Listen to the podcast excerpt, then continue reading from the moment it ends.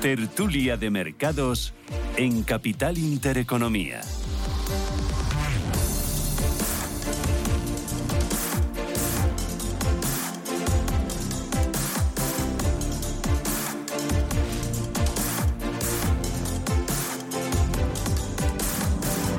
8 y 15 minutos de la mañana, esto es Radio Intereconomía, Capital Intereconomía y arranca nuestro tiempo de tertulia. Me acompaña Gonzalo Rengifo. Gonzalo, ¿qué tal? Buenos días. Buenos días, Susana. ¿Qué tal? ¿Cómo vas? Pues la verdad que muy bien. Sí. ¿eh? La verdad que muy bien, sí, sí, sí. La verdad que muy atareados porque la verdad es que el mercado nos está dando muchísimas alegrías y, y muchas preocupaciones porque está Pero yendo... preocupaciones, a ver, es que nunca estamos satisfechos. Cuando sube porque sube y nos preocupamos y cuando baja porque sufrimos y nos preocupamos más. A ver, Bueno, sí, sí, pero digo hay muchas preocupaciones porque realmente el mercado está yendo eh, muy rápido ¿eh? y está haciendo los deberes muy rápido. Yo creo que en nuestra opinión está haciendo los deberes de todo el año en pocos meses, ¿no? pues nada, poquito. para que nos vayamos de vacaciones. Eso sí me gusta Claro, más, eso me gusta claro, más, eso me gusta más. Para decir, finiquitamos ya la semana que viene y chimpún. Bueno, eh, sí, ¿Eso sí. se puede hacer o no?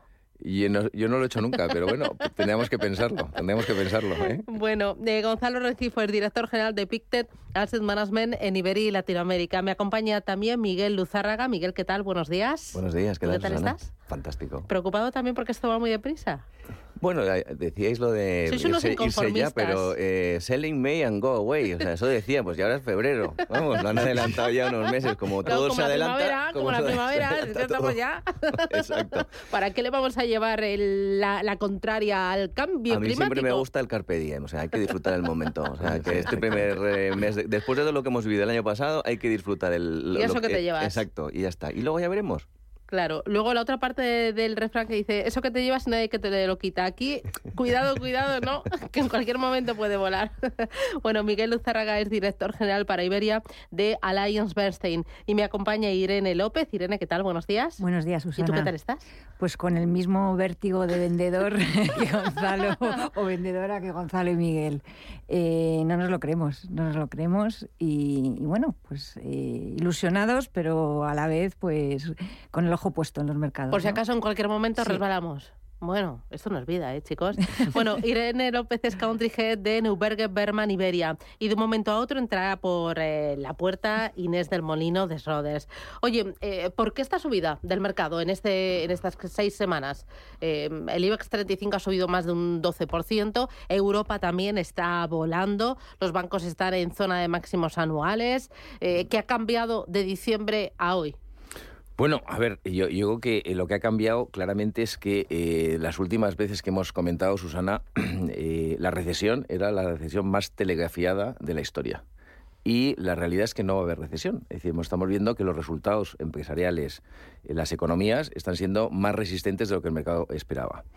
Eso, si lo juntamos con datos de inflación, que está bajando la inflación, también un poco en línea con lo que espera el mercado, está bajando la inflación. Hemos bajado de doble dígito a, a- a- al 8,5 en Europa, si Hombre, no recuerdo mal, a fíjate, menuda 6,4. bajada. ¿eh? No, no, pero está bajando, está bajando. Y luego lo que también el mercado está descontando es que los bancos centrales, bueno, pues están llegando a- a- al máximo de, de- de subida de tipos, o estamos acercándonos a ese techo.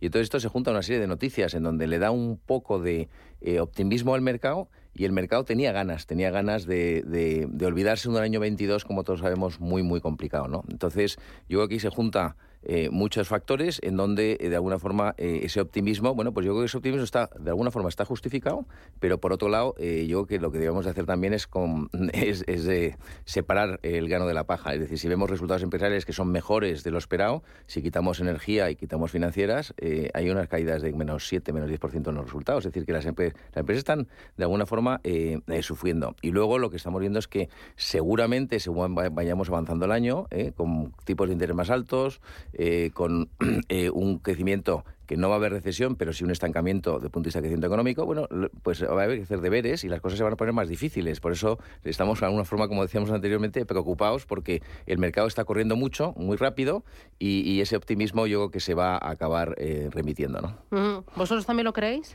Pues sí, yo creo que estamos con una teoría que digo yo que es la teoría del péndulo. O sea, estamos en un momento álgido en el que, bueno, pues primero el año pasado todo era negativo y estaba todo fatal y que nos íbamos a ir a una recesión de caballo parecida a la de 2008, eh, unas inflaciones brutales, eh, incontroladas.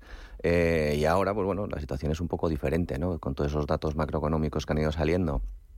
El deflactor del consumo de hace dos semanas, el empleo, incluso eh, la fortaleza del mercado americano, incluso vemos en, Europa cómo se está, todas esas políticas monetarias están eh, llegando, ya están llegando sus frutos. Pues todo esto, el mercado en enero, cuando ha reseteado y necesitas resetear y, unas buenas noticias, pues lo está tomando con mucha euforia. Entonces, pues estamos en el otro extremo ahora mismo, en ese otro extremo del péndulo, en donde, bueno, pues vamos a, a, todos maravilla, todos son los, los mundos de Yuppie eh, o jauja y tenemos que llegar a lo largo del año al término medio en donde no es ni tan extremo un lado ni tan otro. Claro, lo que yo no entiendo es que eh, la mayoría de las casas, gestoras, bancos de inversión habían pronosticado un año complicado, la primera parte del año bastante mala y a partir de junio, de julio, en la segunda parte, pues ya veríamos ganancias. Y está pasando lo contrario y de forma muy rápida. Es lo que me descoloca. Sí, se ha adelantado todo un poco y... No, un poco no, un año. Vamos, sí, un, un Se ha dado la vuelta, se ha dado la vuelta. y al final es peligroso es peligroso el interpretar este escenario solo en base a, cómo estamos viendo los, los datos macroeconómicos ¿no? que decía Gonzalo, porque los efectos de estas políticas monetarias y subidas de tipos al final tienen un, efecto tardío y todavía no, no lo hemos visto muy, muy patente ¿no? en, en la economía real. Y luego, por otro lado, que nuestro famoso problema, la inflación, sigue estando ahí y que cuanto más crecimiento y mejor vaya el empleo, pues mayores van a tener que ser todavía las subidas de tipos de interés y, la duración de, estos niveles tan altos pues va a ser más prolongada. Entonces, este efecto bipolar, ¿no? Eh, ¿Cómo lo gestionamos, ¿no? En mercado. Eh, decía antes Gonzalo que eh, el mercado, pues una de las partes positivas que está viendo es que la recesión se está esquivando y eso lo vemos de forma muy clara en la salud, la robustez del mercado laboral, sobre todo en Estados Unidos. Esto es lo que nos indica o, o puede pinchar por algún lado, Gonzalo. O sea, ¿cómo es el tema este de la recesión y del mercado laboral? A ver, el mercado laboral ahora mismo, eh, para poner datos, estamos viendo que en Estados Unidos el nivel de paro ¿eh? por decir, de desempleo está en el 3,6% y en Europa está en el 6,9%. Es decir, estamos casi en pleno empleo, por decirlo muy claro. Y ese pleno empleo, es verdad que algo se va a destruir de empleo porque vamos a entrar en un estancamiento económico y donde va a haber ciertos sectores, ciertas eh, compañías que van a sufrir, pero eh, yo creo que el, el, el, mercado laboral va a seguir fuerte. Eso es una de las mayores preocupaciones que tenemos nosotros, porque un mercado laboral fuerte significa que va habiendo consumo, que va a seguir habiendo esto, esto actividad y eso va a suponer que los bancos centrales no van a poder reducir tipos. Eh, como bien comentabas, eh, eh Eh, todo el mundo pensaba que a principios de año eh, llegamos a máximos de tipos de interés y que los bancos centrales iban a bajar tipos durante este año y por eso, decían que el segundo y eso no se va a dar. Entonces todo se retrasa un año, se ha adelantado los mercados la reacción, pero desde el punto de vista de política monetaria, los bancos centrales no van a arriesgar eh, su credibilidad con todo lo que han luchado con la inflación durante el año 23, no vamos a ver bajada de tipos. Entonces, yo creo que eso, como bien decías, eso juntado o junto con el tema del exceso de ahorro que se juntó o que se acumuló durante la pandemia, estamos viendo que la fiesta continúa. Es decir, no sé vosotros, pero en cualquier sitio, cualquier día de semana, en cualquier lugar ya diría del mundo, que yo viajo a Latinoamérica, viajo, está todo lleno, los restaurantes, un martes, un miércoles, impresionante, sigue la fiesta de puntista de consumo y nosotros creemos que eso poquito a poco se va a ir desinflando. Mm, y que los tipos van a estar altos durante un largo tiempo, ¿es lo que ha cambiado? Por supuesto, esa es la, esa es la tónica general que estamos viendo. Eh, hay, que, hay que digerir estas, eh, estos tipos eh, al alza, hay que, hay que saber que estos tipos, para mantener esa inflación, hay que cambiar ese paradigma de esos tipos bajísimos en donde había que pagar por tener dinero en cuenta. Eso ya no va a volver. Lo que sí que tenemos en cuenta es que hay que concienciar a la gente que, esta situación es, eh, no, es pasajera. Hay que, hay que mantener esa euforia calmada para que bueno pues eh, se reajuste la economía y, ese, y que vuelva a ese equilibrio. ¿no? Ahora mismo la vemos un pelín descontrolada eh, desde ese punto de vista, pero, pero, pero lo que se traduce es en que la gente, al fin y al cabo, cuando sale a la calle, que como dice Gonzalo, está todo, todo hielo, todo, todo lleno, y mm, lleno de hielos eh, por la noche, eh, pero, pero, sí que es cierto que, que, allá donde vayas, en las capitales de grandes eh, provincias, bueno, pues, pues está, está todo hasta arriba. ¿Tipos altos durante un largo tiempo y la inflación también alta? Sí, también. nos unimos a ello. permíteme comentar algo respecto a lo que decíais del consumo. ayer leía que no se sabe cómo Europa eh, va a gestionar la entrada de 15 a 20 millones de turistas chinos con todo esto de la recuperación china, por el tema de hoteles están subiendo los precios se van a volver locas, se van a decir, y no hay hoteles. ahora que no me han dejado salir, ahora lo voy a echar todo, ¿no? no hay hoteles.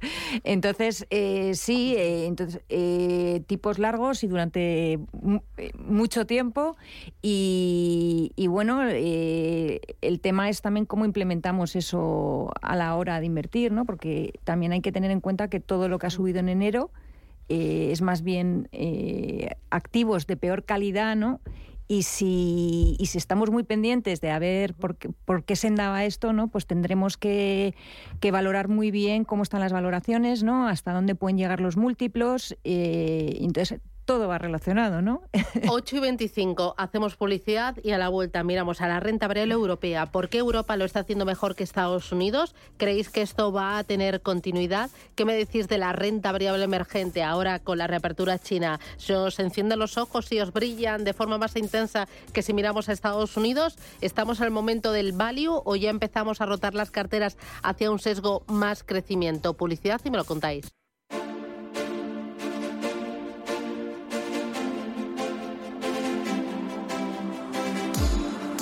Tertulia de Mercados en Capital Intereconomía.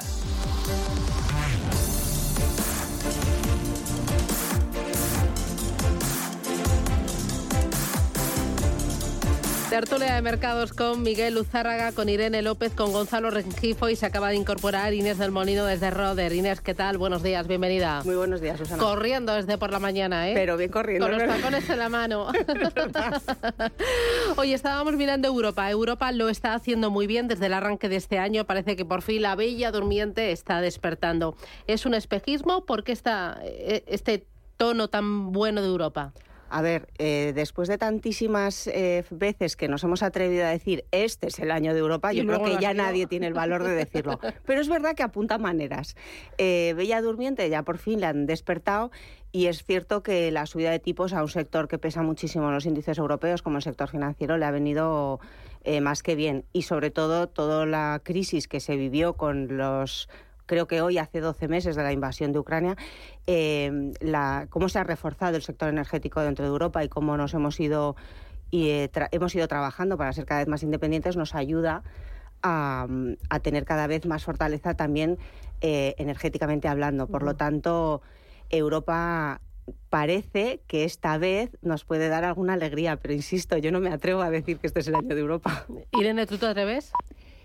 Eh, mm, por el lado de... O sea, de momento lo está haciendo. Eh, no, pero tenemos que pensar en si es verdad esa reapertura china, si se va a materializar en, de nuevo en, ser un consumidor o el primer consumidor en el mundo y al final no debemos olvidar que Europa es uno de los mayores exportadores y contiene países eh, cuya economía es más de un 50% en, en exportaciones y todas esas exportaciones pues se van a ver muy beneficiadas en términos empresariales eh, si China tira de verdad. Entonces vamos a seguir de cerca los, los datos chinos y, ver si son una realidad para, para tener más seguridad en, en apostar por Europa.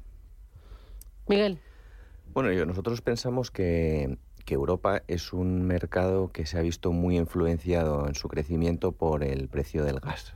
Y el precio del gas eh, natural en estos últimos 12 meses está mucho más eh, controlado, es mucho más bajo y claramente eso le afecta de lleno a Europa. Por lo tanto, eso unido a todo el aluvión de, de, inmigración que puede venir por parte de, China o, distintos otros factores macroeconómicos que están viendo cómo la política monetaria se está, está mejorando, está ayudando a bajar esa inflación, pues se hace que haya esta euforia en Europa lo cual va a afectar de, por un lado a la, a la inflación futura, a las expectativas de inflación e incluso al poder adquisitivo de todos nosotros. Por lo tanto, bueno, por eso yo creo que estamos más positivos ahora mismo en, en Europa. ¿Y más en value? ¿El value va a seguir siendo o ya se nota cierta rotación hacia, hacia crecimiento?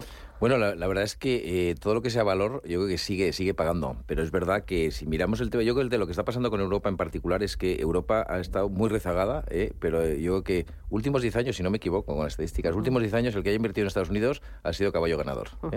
Y el que haya invertido en Europa ha sido caballo perdedor. Y ahora parece que Europa está haciendo un pequeño como recuperación de esas diferencias de valoraciones, ¿no? Y en, Europa es verdad que hay empresas globales muy interesantes, como comentaba Irene, desde el punto de vista de exposición a todo lo que son mercados emergentes, que es interesante. ¿Que va a hacerlo mejor Europa que Estados Unidos? Eh, a lo mejor en el corto plazo sí, eh, en estos momentos. Pero eh, yo creo que al final la economía americana es mucho más eficiente que la, que la europea. Pero yo diría que es mucho más, Susana, el eh, saber picotear, saber elegir eh, compañías específicas en Europa, yo creo que sí va a haber oportunidades interesantes, pero yo creo que lo que realmente eh, va a ser muy interesante punto de vista de comentar es el tema de reapertura de China. Yo creo que ese va a ser el tema de inversión claramente de lo que vamos a hablar los próximos meses. Y esa reapertura de China la jugamos a través de Europa, la jugamos a través de fondos emergentes, de China directamente. ¿Veis oportunidad en China, Inés? Mm, bueno, podríamos pensar que los tentáculos de China son muy largos y se pueden jugar a través de muchas estrategias. Europa, porque tiene mucha relación comercialmente hablando y turísticamente hablando con Asia, también podemos utilizarlo a través de Asia en general, porque al final China también tiene muchísima repercusión en toda la región. Podemos jugarlo a través de un fondo global de emergentes que tenga suficiente, suficiente capacidad para buscar esas compañías que se beneficien de la reapertura de China y por lo tanto del beneficio de esa economía.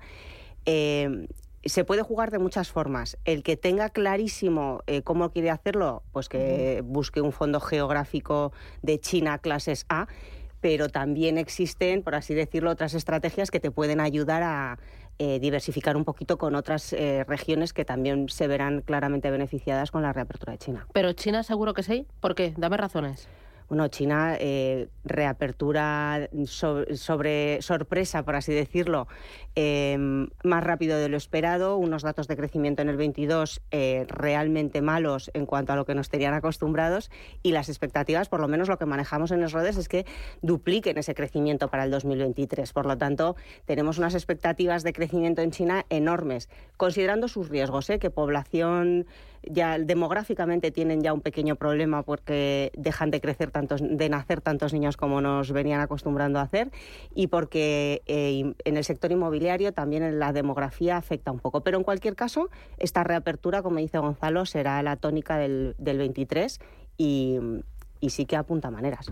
Bueno, yo voy a dar dos datos para que el, inversor lo conozca. Dos datos que son interesantes. Primero, los chinos, desde la pandemia, llevan dos años bloqueados, bloqueados ¿eh? han eh, acumulado eh, ahorro equivalente a 740.000 millones, que es equivalente al 8% del PIB. Es decir, que eso lo van a gastar. ¿Equivalente al? 8% del PIB de China, ¿eh? eso lo van a gastar. ¿eh? Ese es un dato. Y otro dato que es súper interesante de cara a China es que el MSCI China, es decir, el índice de China, desde el 2015 el crecimiento de beneficios de compañías ha sido plano mientras que en el SP500 ha sido del 85%. Para que veamos un poco el decalaje que existe de punto de vista entre lo que es mercado. Entonces, la reporte de China va a haber consumo y yo creo que va a haber ciertos sectores que se van a beneficiar clarísimamente y, seguramente lo que vamos a ver es que este, este, esta reapertura de China, eh, uno, de los riesgos que tenemos es, es que pueda traer algo de inflación global, eh, de inflación global. Es lo único que vemos, pero nosotros creemos que hay forma de jugarlo, como bien decía Irene, hay que jugarlo, a lo mejor no metiéndote en China o invirtiendo en China directamente, sino a través de Asia, a través de eh, empresas europeas que tengan exposición a China. ¿eh? Es decir, que es un tema interesante. Sí, por añadir y no repetir, y también tenemos que considerar que China está saliendo de esa crisis inmobiliaria que tanto le ha afectado y, que, le va a ayudar, pero claro, es, es también una espada de doble ángulo, ¿no? Porque cuanto más recupere ese sector, pues vamos a ver el impacto de, las materias primas eh, que puede tener en el resto del mundo, ¿no? 1.400 millones de chinos. Eh, por ahí, eh, bueno, no quiero decir por ahí, pero... A Málaga, ¿no? Que, se vayan a, que vengan a España, yo qué sé, un 3%, me da igual. Es que me parece... Hay que comprar o, a Europa. Bueno, y por eso hay tantos hoteles que se están abriendo en, en España de cinco estrellas. Y que llevan encerrados dos años. Y, esta gente pues necesita salir. Fíjate, nosotros estuvimos tres meses y, no lo digo en plan, trompicones un poco más y yo creo que, que esto, esto yo creo que ya tiene que ser un hecho. O sea, y esto se va a contagiar y va a traer muy probablemente inflación. Eso es muy normal. Me voy a publicidad, la última paradita. A la vuelta, renta fija, eh, vehículos a vencimiento. Eh, no debe el ahorrador eh, confundir esos vehículos a vencimiento, esos fondos de renta fija a vencimiento con fondos garantizados. hay otras opciones más interesantes. ¿Cómo veis el apetito por la renta fija comprada de forma directa, yendo al Banco de España a través de la web y comprarse un bono y chimpún? Y no nos complicamos la vida. Publicidad, me lo contáis.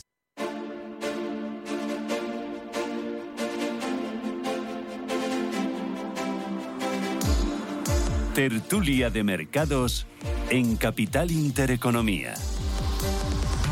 Bueno, uno de los activos favoritos este año es la renta fija, que por fin vuelve a rentar, aunque no es fija y parece que hay bastante interés por parte del inversor final y hay más interés por eh, los eh, fondos a vencimiento. ¿El ahorrador final, Miguel, quiere certidumbre sobre todo? Yo creo que sí. Después de todo lo que hemos vivido el año pasado, estamos en un momento idóneo para construir una cartera de renta fija, ya sea vencimiento o no, pero construir con las tires que tenemos ahora mismo, construir una cartera de renta fija. el vencimiento lo que te da es mayor certidumbre, que no menor volatilidad, bueno, un poquito menos de volatilidad también, pero, pero no esa garantía de capital al final del periodo. Esa es la diferenciación que hay que hacer, mantener, digamos, esa cordura a la hora de invertir por lo tanto, el vencimiento en renta fija lo vemos clarísimo. Nosotros hemos lanzado un producto de, renta fija vencimiento.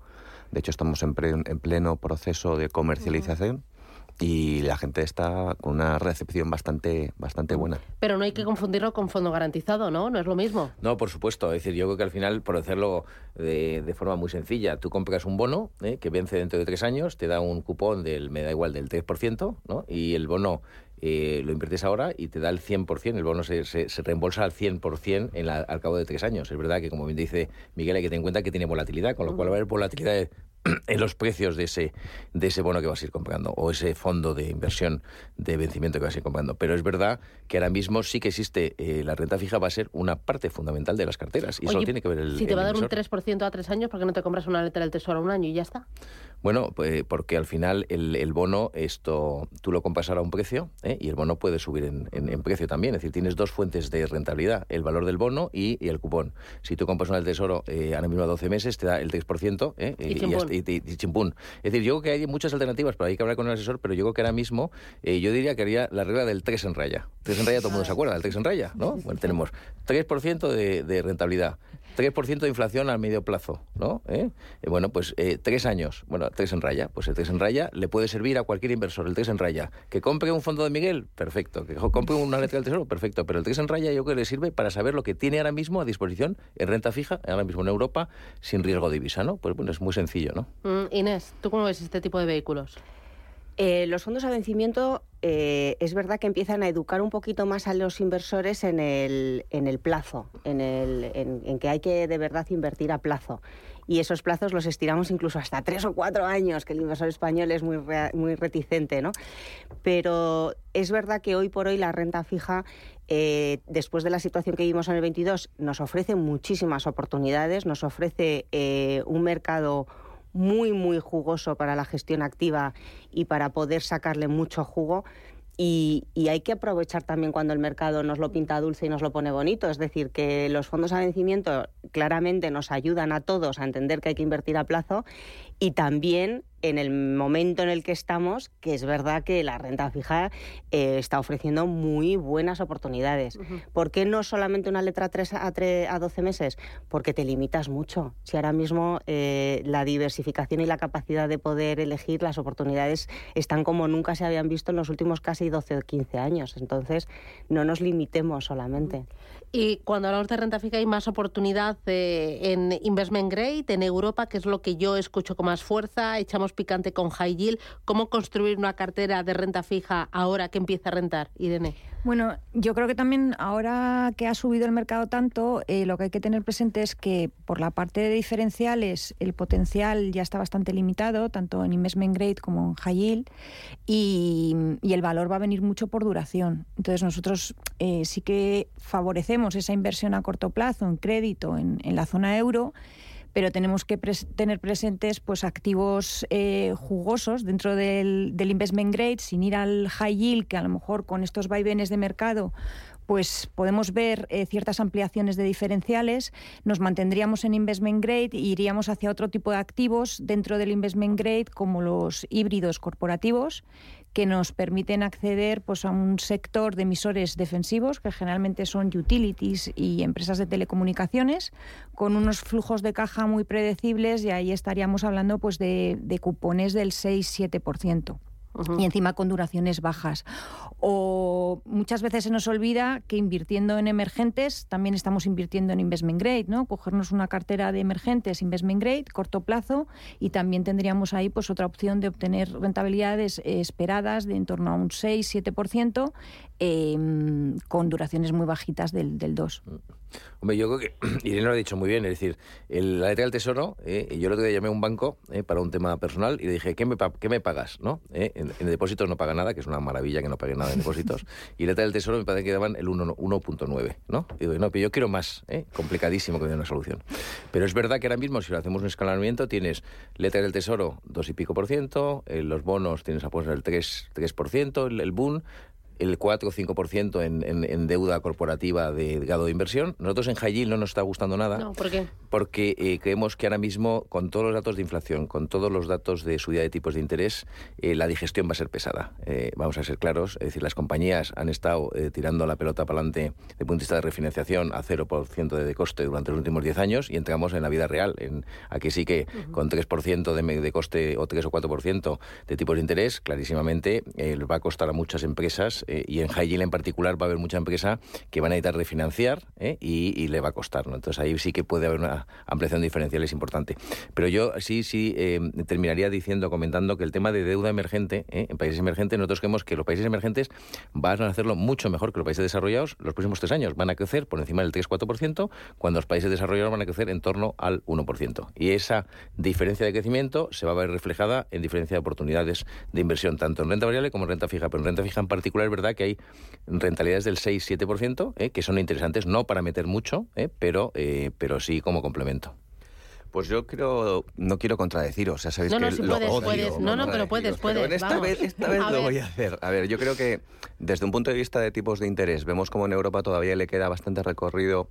Bueno, yo creo que todavía dos subidas al menos eh, importantes de subidas y ya veremos si hay más o no. Por lo tanto, en Europa vemos como ese, ese riesgo, digamos, esas subidas de interés, si tú tienes algo de duración, pues puedes sufrir. Por lo tanto, yo eh, al menos desde Alliance Bernstein, nos moveríamos más hacia el mercado americano y, dentro de lo que es el mercado americano tendríamos, eh, digamos, un enfoque más equilibrado para, para buscar tanto duración por parte del, del Tesoro americano pero por otro lado, eh, duraciones más cortas eh, por el por el por high yield, eh, el corporativo, incluso high yield.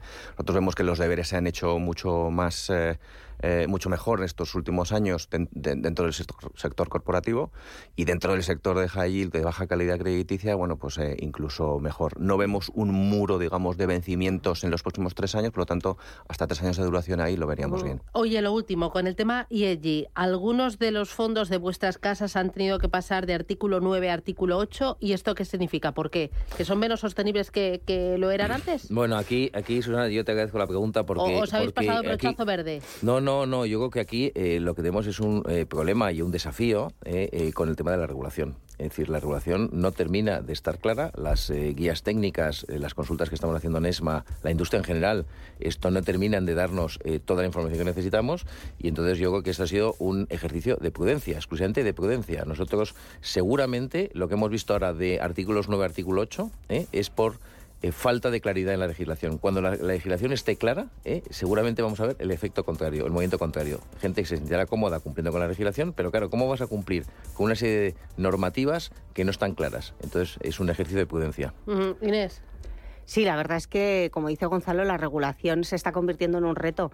Eh, la primer, el primer reglamento fue muy amplio y ahora el segundo, que lo acota un poco más, pues ha, ha provocado que muchas entidades eh, resitúen algunas de sus estrategias, que siguen gestionándose igual, que siguen haciendo lo mismo, que siguen considerándose lo mismo, pero que ahora se llaman ocho en lugar de nueve, que yo una vez más insisto que no quiere decir que sean ni mejores ni peores. Eh, en el caso de Roders, como pecamos de prudentísimos al principio, pues la verdad es que no nos ha afectado. Pero no quiere decir que lo hagamos ni mejor ni peor, insisto, siguen siendo las mismas estrategias, siguen invirtiendo exactamente en lo mismo y las que son de impacto siguen teniendo el mismo impacto en los mismos objetivos de desarrollo. Es verdad que la regulación va un poco más lenta de lo que el sector y lo que la industria nos va exigiendo. Así que vamos un poco al tran-tran. Mm. El, principal cambio del que hablaba Gonzalo, que ha habido en la regulación, es que en origen se exigía un 80% de las inversiones mínimo que fuesen sostenibles si un fondo es de artículo 8 y persigue un, objetivo sostenible y se ha pasado de ese 80% a un 100%. Ha cambiado la regulación. Ha cambiado la regulación. Pero los fondos son iguales. Los fondos son iguales y entonces en función del proceso de inversión que tenga el fondo y, que esto nos limita, nos limita porque eh, el que un fondo invierta el 100% en sostenibilidad, eh, al final eh, te, va a exigir invertir en la E, en medio ambiente, porque la taxonomía todavía no ha desarrollado la inversión en, en la parte social.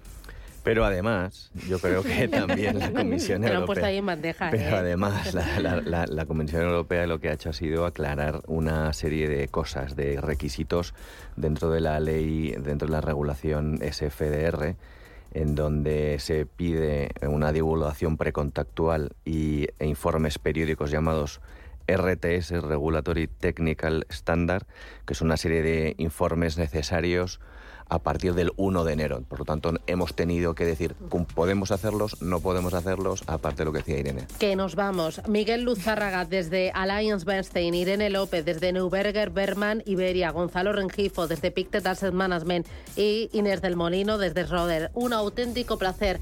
Gracias, cuidaros mucho, disfrutar de esta primavera que tenemos, no sufráis. Y a por el lunes, feliz día. Adiós. Gracias. Gracias. Buen día.